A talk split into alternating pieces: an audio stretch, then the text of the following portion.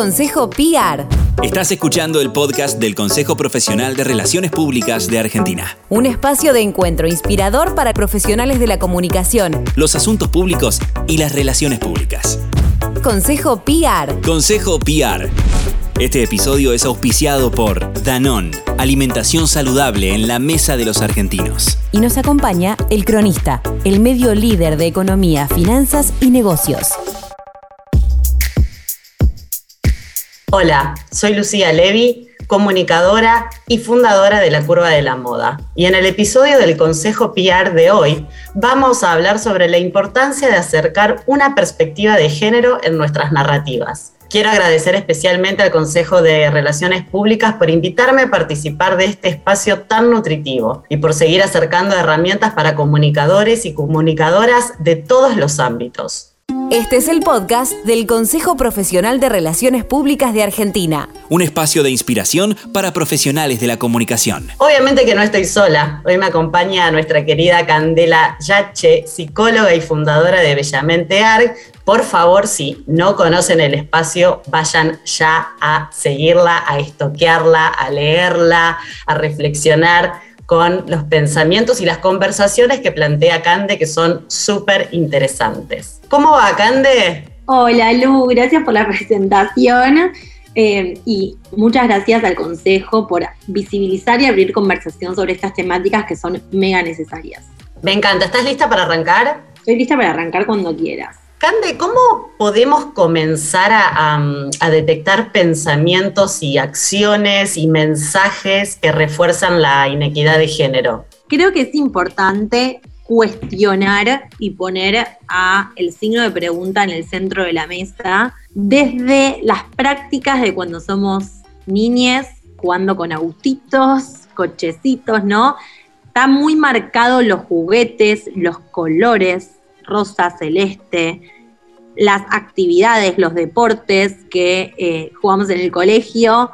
Si sos una persona con vulva, jugás a esto, si sos una persona que no tiene vulva, jugás al otro, seguís creciendo y eh, la familia refuerza con comentarios de, ay, ya aprendiste a cocinar, podés casarte. Y cuando te casás, cuando te casás, después tenés que tener hijes, y una vez que tenés hijes, tenés uno, porque no dos, después tenés que tener el cuerpo de una determinada manera, después de, parir. Entonces es zarpado, ¿no? La cantidad de mandatos que atravesamos a lo largo de nuestra vida, en las distintas etapas, y creo que es fundamental tener presente eso, ¿no? Que para poder trabajar con perspectiva de género, lo primero que hay que hacer es desaprender todas esas capas que tenemos muy instaladas, cuestionar y a veces ese cuestionamiento es doloroso porque nos cuestionamos la forma de vincularnos, la forma de hablar, la forma de comer, de vestirnos. Nos cuestionamos muchos aspectos que son cotidianos y eso puede traer mucha angustia. Eh, es un proceso con muchos subes y bajas, pero creo que eh, es necesario y estamos en un momento en el que lo tenemos que hacer por las nuevas generaciones para no seguir reproduciendo ni inyectándoles mandatos y, y también por nosotros, ¿no? Porque claramente vamos a vivir mucho más libres si creamos contextos donde las personas puedan ser quienes son, mucho más allá de las etiquetas sociales que se les impongan por tener o no vulva, ¿no? Me parece que dijiste la parte, em, la palabra clave que es proceso, ¿no? Que este cambio, esta deconstrucción social y cultural, este desaprendizaje, no sucede de un día para el otro, sino que es un día a día, ¿no? Em, rever lo que, lo que decimos, cómo lo decimos, pero no solamente rever lo que decimos eh, cuando estamos eh, hablando en redes sociales, cuando muchas personas nos pueden escuchar, sino también en las conversaciones con amigues, por ejemplo, ¿no? Porque ahí también se refuerzan eh, un montón de, estereotipos y de sesgos que no están buenos. Cande, vos tratás mucho en Bellamente, es Vuelvo a decir que admiro muchísimo tu trabajo y las conversaciones que generás, me resultan muy nutritivas. Tratás mucho el tema de la belleza, ¿no? ¿Cómo crees que, bueno, las marcas, las empresas de belleza, eh, la industria de la belleza sabemos que es una industria muy, muy poderosa, ¿cómo ves que están abordando eh, esta mirada más amplia, esta mirada con perspectiva de género con respecto a la belleza? Bueno, me encanta pensar a todo lo que tiene que ver con los estereotipos de belleza desde una perspectiva de género. Por un lado, antes de contar cómo se está ampliando el abanico, me parece que está bueno entender qué es lo que se nos enseña, ¿no? Por belleza. Y eh, tenemos que partir de la base de que históricamente a las mujeres, a las feminidades, se nos valoró por el cuerpo más que por cómo pensamos, lo que hacemos, lo que estudiamos, trabajamos, eh, desarrollamos, creamos, ¿no? También, porque hay muchas creaciones que no se saben, pero que están hechas por mujeres. Entonces, históricamente se nos valoró por el cuerpo y se nos enseñó que para poder agradarle a las demás personas y para ser valoradas, teníamos que ser un objeto de decoración. Entonces, mientras más nuestros cuerpos se acercan al ideal de belleza, que es esa idea de belleza que socialmente construimos como lo, que es lindo y lo que no, lo que está bien y lo que no está bien, claramente esa construcción y, esa, el transmitir que acercarnos a ese ideal nos va a dar más poder y nos va a dar más reconocimiento, nos genera eh, esa dependencia de la mirada de los demás, esa dependencia de que los demás digan, eh, bien, encajas o no encajas. Entonces, teniendo eh, eso presente, muchas industrias nacieron a partir de las inseguridades que generaron en las mujeres no encajás, entonces podés consumir este producto o servicio para encajar. Y ahí tenemos un millón y medio de cremas antiedad, porque claramente el ideal de belleza es un ideal joven. Tenemos muchísimos productos para bajar de peso rápido, de una forma poco saludable, eh, porque el ideal de belleza es delgado. Tenemos también cremas para cambiar el color de nuestra piel, que si estamos en una parte del mundo nos venden cremas para aclararnos la piel y la misma marca en otra parte del mundo te, la vende para oscurecerte la piel. Entonces ahí vemos cómo también se fueron creando productos en base a las inseguridades de cada, eh, de cada cultura eh, y, y de las feminidades casi todos los productos y servicios de belleza están destinados a un público femenino, eso no es un dato menor, y ahí visibiliza también la desigualdad, ¿no? Que hay. 8 de cada 10 personas que tienen un trastorno alimentario son mujeres, eso tampoco es menor porque claramente hay un costo en la salud de las mujeres porque este ideal de belleza esté instalado socialmente. Y teniendo en cuenta un poco este panorama, con el body positive y el body neutrality, hoy en día claramente se está cuestionando a todos estos ideales de belleza, pero bueno, no quiere decir que no siga estando el ideal de belleza vigente, ¿no? Eh, muchas marcas se sumaron con, estos movimientos a transmitir mensajes a favor de la diversidad, quizás visibilizando la diversidad de representación, que es súper importante. Hay una frase que dice que uno no puede ser lo que no ve, ¿no? Entonces, si solamente vemos un determinado cuerpo en la tele, en las revistas, en los carteles de la vía pública, en las redes sociales, sentimos que no encajamos eh, si algo de nuestros cuerpos se corren de esa imagen. Entonces, eh, que se fomente, que haya marcas que hoy en día elijan abrir el abanico y empezar a mostrar la diversidad corporal es súper importante, entendiendo que la diversidad corporal no es solamente diversidad de contextura física, sino que también tiene que ver con diversidad de colores de piel, de ojos, diversidad de pelos, ¿no? de capacidades, de un montón. Eh, de cuestiones, pero sí que creo que, que hay muchas marcas que se están sumando, hay marcas que lo hacen de forma coherente, que quizás se nota que tienen un trabajo interno y que sus productos también están alineados al mensaje que dan. Otras marcas quizás está costando un poco más eh, y quizás, no sé, hacen pocos talles, pero tienen diversidad de representación. No sé, Luz, si vos ves eso, pero es muy zarpado en el mundo de la moda que, también haya contradicciones, pero bueno, es un proceso también para entenderlo así. No, totalmente. Mientras ibas hablando, eh, es muy claro ver cómo eh, las industrias de la moda y de la belleza son dos de las industrias que, que han sido más exitosas en reforzar estereotipos de género, estereotipos de belleza.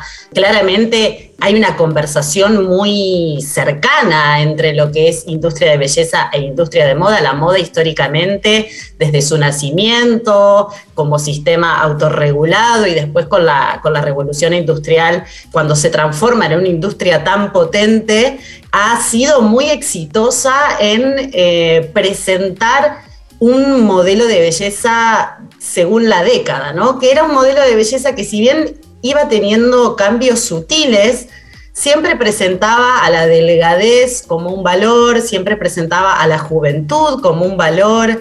Por eso es tan importante que estemos teniendo esta conversación, ¿no? Eh, me resulta muy, muy constructivo y también es verdad, Cande, lo que decís que eh, hay mensajes contradictorios. Estás escuchando el podcast del Consejo Profesional de Relaciones Públicas. Cande, viste que mm, a veces una como feminista, y me incluyo, em, hay veces que siento como una tensión, ¿no? O como contradicciones personales entre, eh, bueno, todo lo que venimos hablando, ¿no? Eh, que, que, la delgadez no te define, que la juventud no te define, que te definen otras cosas, ¿no? Te define tu cabeza, tus valores. Pero, ¿qué pasa con esta tensión entre ser una feminista mala, entre comillas, ¿no? De decir, bueno, me gusta, no sé, me gusta usar cremas o, me gusta mm, hacer uso de los productos que la industria de la belleza, con todo lo que ya hablamos, me ofrece. Pero bueno, me gusta usarlas porque en mi caso yo lo siento como un mimo personal, ¿no? Mirarme al espejo, tocarme la cara. ¿Qué te pasa con eso? ¿Vos también sentís una tensión ahí? Hay una tensión, claramente. Yo creo que ahí está muy como sobre la mesa eh, el condicionamiento que hay en nuestras elecciones personales, ¿no? Porque no vamos a decir que a alguien le encanta que le arranquen los pelos con la cera, pero tampoco vamos a decir que está mal depilarse. Lo que no está bueno es, desde mi punto de vista, el juzgar a quien no elija depilarse. Entonces, en el momento en el que se naturalice la libertad de elección y donde no se juzgue a quien no elija eh, consumir esos productos y servicios, en ese momento yo creo que vamos a tener elecciones personales. Hasta ahora siento que están tan condicionadas socialmente que es muy difícil saber si esa crema que la estamos usando realmente la estamos usando porque pensamos que nos hace sentir mejor. Por otro lado, pienso que todo lo que tiene que ver con skincare eh, tiene que ver con algo de salud. Y no tenemos que mezclar salud con belleza, porque una cosa es cuidarse la cara, porque realmente me estoy cuidando la piel. Y otra cosa tiene que ver con la obsesión de no tener ninguna marquita, no tener ninguna arruga, ¿no?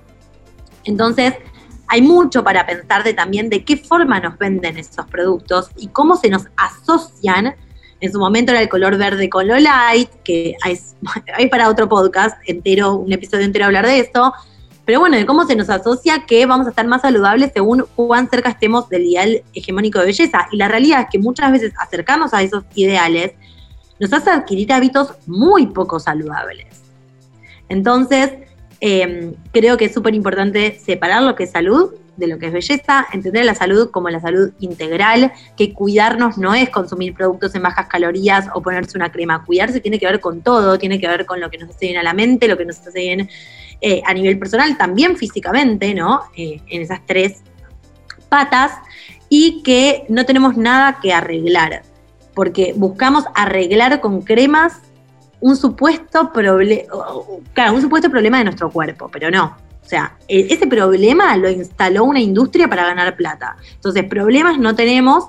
Si queremos elegir consumir algo, no somos ni más ni menos feministas por consumirlo, no somos ni más ni menos feministas por depilarnos o no depilarnos, pero sí creo, esta es una opinión personal, que somos más o menos feministas con cómo respetamos las elecciones que las otras personas hacen sobre sus cuerpos. Y ahí sí me parece que es súper importante poner eh, el foco porque hay que crear contextos donde realmente las personas puedan liberarse. Y hoy esos contextos no están del todo acentuados. Quizás me gustaría entrar ahora en cómo podemos ayudar a las personas que nos están escuchando, que, que seguramente formen parte del Consejo de Relaciones Públicas, para comunicar mensajes que sean coherentes. Bueno, primero creo que es fundamental capacitarse a ver, más allá de que hayamos estudiado, cualquier carrera que hayamos estudiado o cualquier trabajo en el que estemos inmersos o inmersas hace mucho tiempo, no nos garantiza que que estemos exentos de tener el filtro sociocultural del ideal de belleza. Entonces, para mí, poder trabajar en todos los sesgos que hay, en todos los, eh, bueno, estereotipos de género y estereotipos de belleza que están instalados, es fundamental. Eh, tanto las agencias de comunicación como las marcas, capacitarse es fundamental. Sí, lo pueden hacer con personas que se dediquen a eso y que, tengan experiencia buenísimo, porque realmente está bueno complementarse. No es que la idea es eh, armar un equipo, ¿no? Por otro lado, o sea, primero eso, puertas para adentro, capacitarse para que después todo lo que se arme tenga coherencia. Por otro lado, sostenerlo en el tiempo. Y por último, y no menor, intentar que sea coherente en las distintas áreas de una marca. Em, pero eso, capacitarse es lo primordial, porque si no nos capacitamos, no hay posibilidad de que el mensaje después llegue de una forma buena, ¿no? Por así decirlo. Hay muchas marcas que intentan hacer un montón de, transmitir un montón de mensajes y realmente no, llegan o al contrario, la embarran más. Entonces, hay un montón de gente que está trabajando hoy en esto en Argentina. Hablo en Argentina, en otros países de Latinoamérica quizás no tanto, hay algunos que sí, otros que no, pero aprovechar esas vías me parece que está buenísimo y hay mucho contenido dando vuelta, es cuestión de sentarse y querer dedicarle tiempo y invertir y energía también a eso, ¿no? Totalmente, Cande, sabes que em, me encanta, sos capacitadora, yo también soy capacitadora y hay un texto, em, bueno, mis capacitaciones son más con foco en belleza, ¿no? Y hay un texto de Naomi Wolf, un libro que se llama El mito de la belleza, que lo, editó en 1990 y sigue siendo muy, muy relevante. Es la Biblia. La Biblia, eh, vuelvo a decirlo, Naomi Wolf, El mito de la belleza, y hay un párrafo que resume para mí la idea, mm, la idea revolucionaria de este libro que dice, no es casual que tantas mujeres con capacidad para el poder se sientan frustradas Estamos en medio de un violento contragolpe en contra del feminismo que usa imágenes de belleza femenina como arma política contra el avance de las mujeres. El mito de la belleza. Es la versión moderna de un reflejo social vigente desde la revolución industrial. Al mismo tiempo que las mujeres se libraban de la mística femenina de la domesticidad, el mito de la belleza ocupaba el terreno perdido y ocupaba el relevo en esa función de control social. ¿no? Como lo plantea como un arma de control social. Este es el podcast del Consejo PR. Un espacio para que sigamos creciendo en red. Y entonces ahora, Cande, em, para ampliar, me gustaría escucharte por qué es importante para vos aplicar una comunicación con perspectiva de género. Es importante porque genera impacto social. Eh, es importante porque nuestros cuerpos dejan de ser un objeto eh, de noticia, ¿no? Baja de peso una mujer es noticia, sube de peso una mujer es noticia, tiene un embarazo una mujer es noticia, después del cuerpo, ¿cómo le queda a esa mujer después del embarazo? Es noticia. Muchos años se ponía un auto y al lado nuestros cuerpos en poca ropa decorando eh, la situación siempre desde una mirada masculina que iba a consumir ese auto y que iba a em, como conseguir a esa mujer si consumía ese auto, mucho del consumo de nuestros cuerpos. Entonces, creo que aplicar, implementar perspectiva de género genera impacto social, genera equidad. Eh, no, no podemos, a ver, pensar cambios sistémicos si no incluimos en la comunicación. Necesitamos que haya programas educativos como la educación sexual integral en los colegios, sí. Necesitamos que em, se a nivel producto se empiece a producir también, por ejemplo, productos que estén pensados para mujeres también, sí. Pero también necesitamos trabajar en la comunicación, porque hoy en día la comunicación está en todos lados, las redes sociales también eh, masificaron todo lo que tiene que ver con la comunicación y muchas veces se replica en las redes lo que en los medios masivos se promueve. Entonces, em, trabajar en, los medios masivos tiene un efecto dominó, desde mi punto de vista. Entonces, eh, creo que, que no podemos dejar afuera la comunicación como algo externo. Muchas veces se ve a la comunicación como algo medio abstracto o que no tiene impacto y es un poco hacerse cargo de la responsabilidad que, que se tiene a la hora de comunicar, ¿no? Bueno, Cande, habiendo eh, hablado eh, sobre estereotipos de belleza, estereotipos de género eh, en la comunicación y por qué es tan importante aplicar perspectiva de género en la comunicación, me gustaría saber cuál es tu sensación personal, ¿no? Si sos optimista con el futuro, si, si sos pesimista, porque es difícil mantener la esperanza. Totalmente, totalmente. A ver, es una pregunta difícil de responder. Tengo sentimientos encontrados porque por un lado soy optimista eh, desde un lugar que pienso que están habiendo cambios tanto del sector público como del sector privado y el tercer sector a favor de promover la diversidad corporal, la salud integral, etc. Pero, por otro lado, siento que la tecnología trajo como nuevas problemáticas a afrontar que se acentuaron demasiado. Un ejemplo es, no sé, hace unos años salió la ley de Photoshop, anti-Photoshop, que planteaba esto de rotular cuando una imagen estaba editada, ¿no? Entonces estaba buenísimo porque es una medida que tomaba conciencia de que las imágenes editadas podían generar un impacto negativo o estaban generando un impacto negativo en las personas que la estaban mirando. Ahora, lo que pasa es que hoy en día cualquier persona se puede poner un filtro con cualquier aplicación o puede cambiar todo su cuerpo en cuestión de segundos y eso genera que todo el tiempo veamos imágenes que están editadas y es incontrolable. Entonces, a veces pienso que eh, las tecnologías trajeron fantasmas potentes y eso es lo que más me asusta. Tenemos que trabajar por el mundo que queremos habitar. Siempre me hago como esa, me, pasa a veces también que, estoy como bajón porque eh, estás viendo que, bueno, que se siguen reforzando, ¿no? Machacando, que los mensajes eh, a veces, muchas veces son muy crueles y digo, yo estoy trabajando por el mundo que quiero evitar. Probablemente sea un camino largo de toda una vida, hay que tener paciencia, eh, pero, pero me parece que ahí estamos, Cande. Em, fue un lujo, un honor haber charlado con vos. Eh, vuelvo a decir que admiro mucho tu trabajo, Cande. Me parece que es súper importante también que entre nosotras reconozcamos eh, em, el laburo y, el trabajo y la visión de, la otra, porque otro estereotipo de género que nos han metido en la cabeza es esta idea de que no podemos trabajar juntas, ¿no? Totalmente. la competencia y horrible, horrible a más no poder. Así que, Cande, quiero agradecerte muchísimo, gracias al Consejo de Relaciones Públicas por invitarnos, eh, facilitar este espacio de conversación tan nutritivo y gracias, Cande. Gracias a vos, gracias al Consejo por el espacio y ojalá que las personas que estén escuchando tomen alguna pequeña acción para empezar a hacer desde su lugar. Gracias por sumarse a un nuevo episodio de Consejo Piar. Nos escuchamos la próxima. Este episodio fue auspiciado por Danón, alimentación saludable en la mesa de los argentinos. Y nos acompañó el cronista. Entra en www.cronista.com, el sitio líder de finanzas, medios y negocios. Este es el podcast del Consejo PR, un espacio para continuar creciendo en red.